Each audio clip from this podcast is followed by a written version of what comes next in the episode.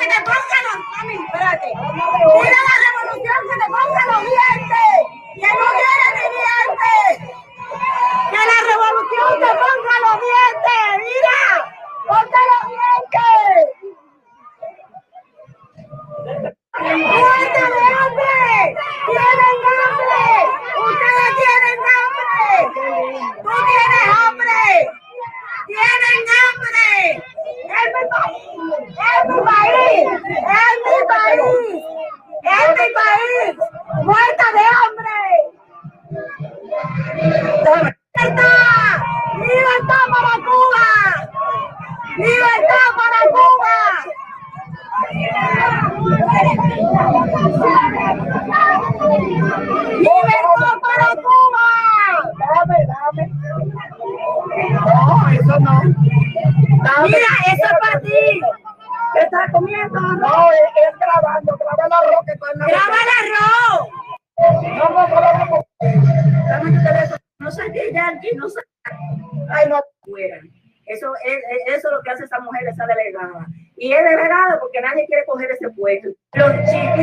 Deportistas son de aquí, de, lo buscan de aquí, de la Villa Panamericana, que entrenan deporte, de la Escuela de Deporte y eso. Entonces, esos son los primeros que se quieren quedar fuera de Cuba. Ustedes saben cómo es todo. Bueno, miren bien la cara.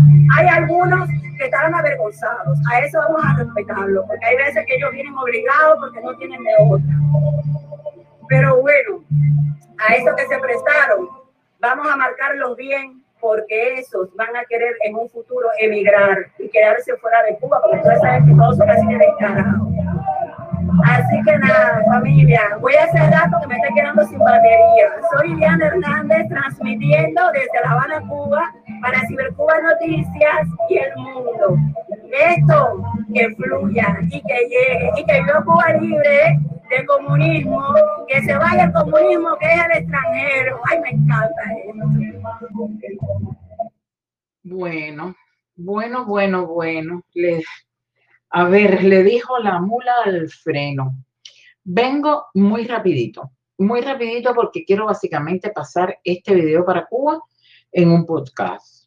Eh, a ver, muy sencillo. Primero, ustedes vieron en el video eh, cómo está esta manifestación, este meeting de repudio, esta brigada de respuesta rápida, este intento de guerra civil entre cubanos, cubano contra cubano, dirigido y orquestado por el gobierno de Cuba, por la dictadura.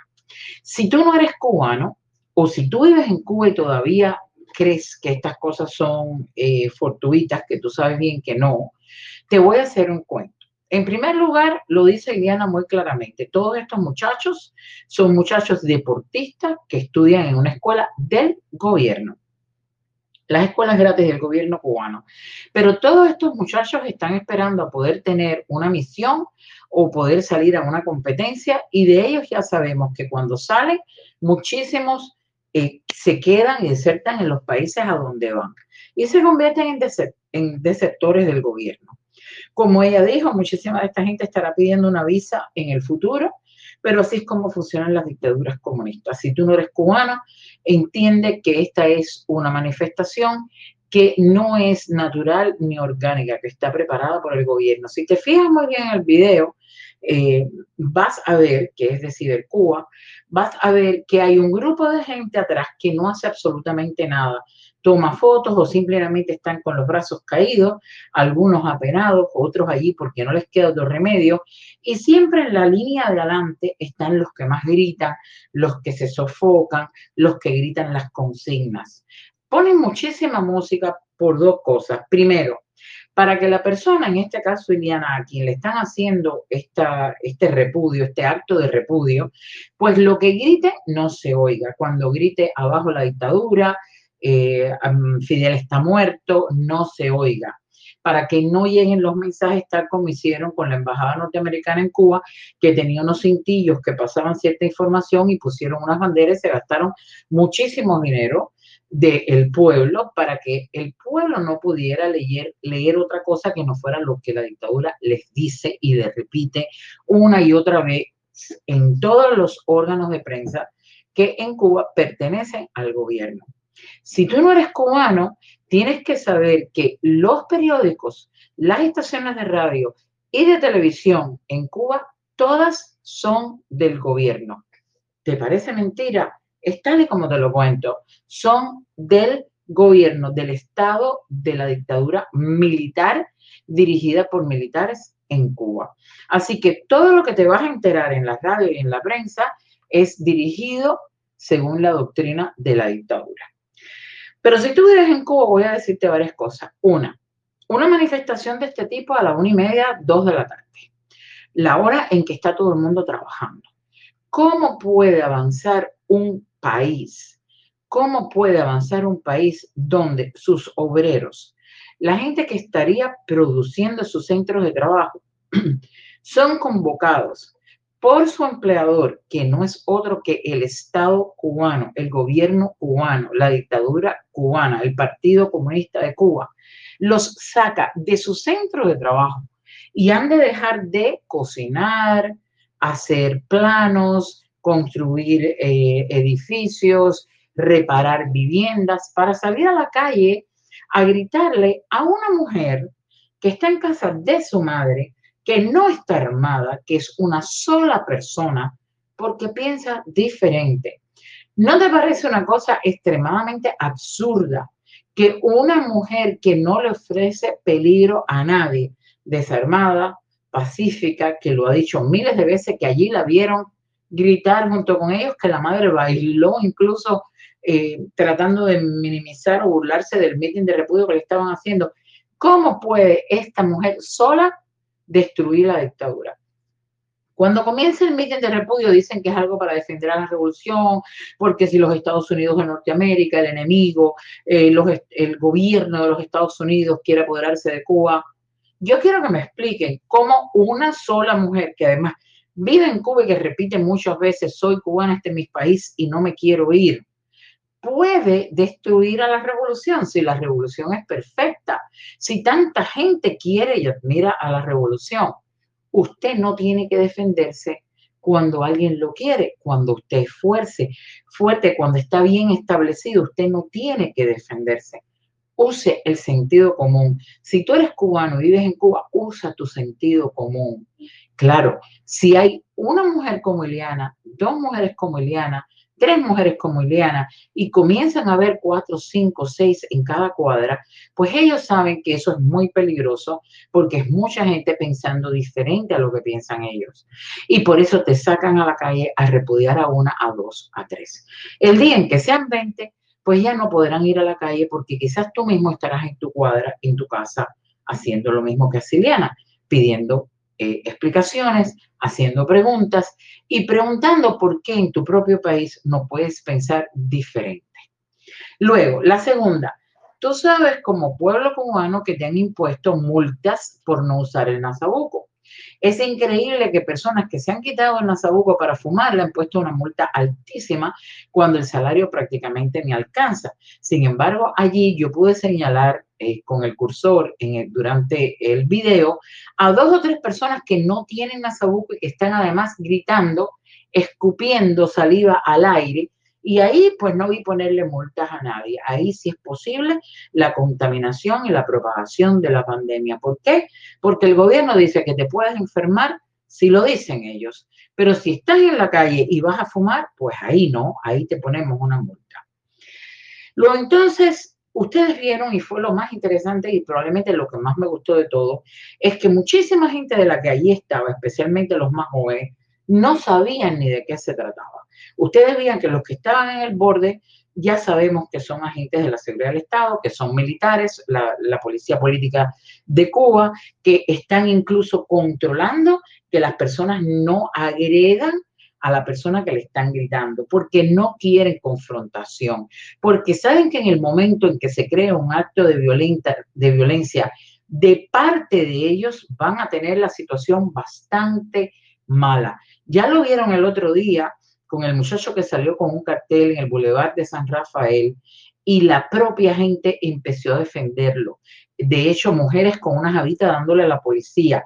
Ellos saben las instrucciones que la seguridad del Estado, que el ejército cubano, que la policía política de Cuba, que los líderes cubanos, que Raúl Castro, Miguel Díaz Canel y toda esa camarilla le está dando a estos órganos represivos es no agredan, porque en el momento en que ataquen físicamente a un grupo de cubanos, ellos saben que las cosas se le podría poner bastante malas.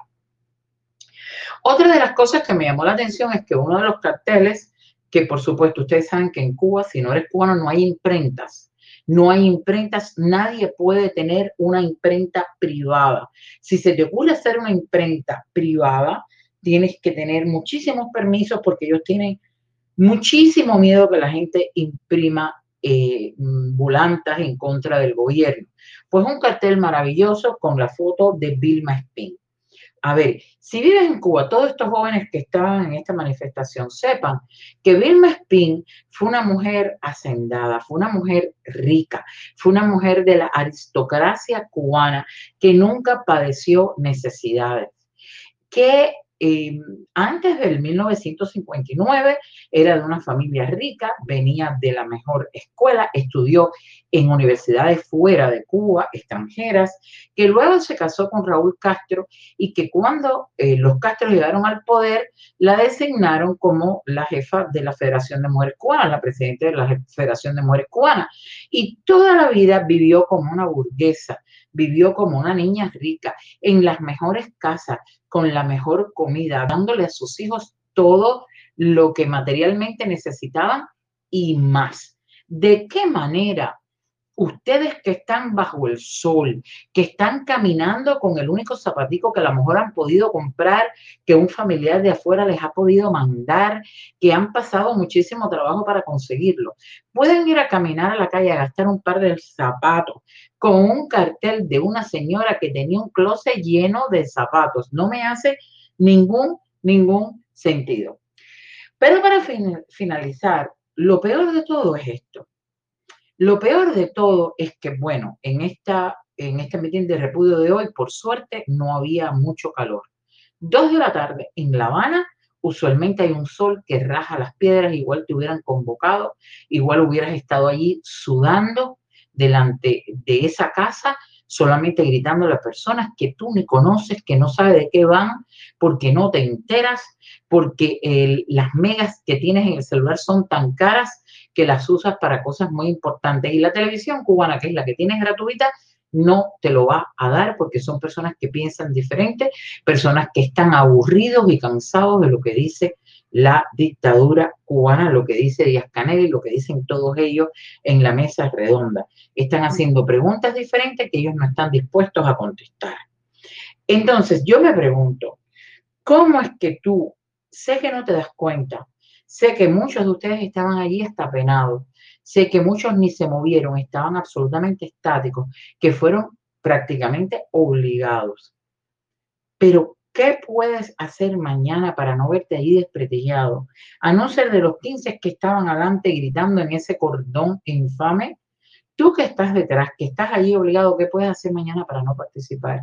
No quiero ir, no me puedes obligar, eh, me duele la cabeza, me tengo que ir a mi casa, y tengo que ir al médico, me han llamado que tengo un familiar enfermo, no sé, sé creativo, porque en sentido general tú eres quien vas a lucir mal.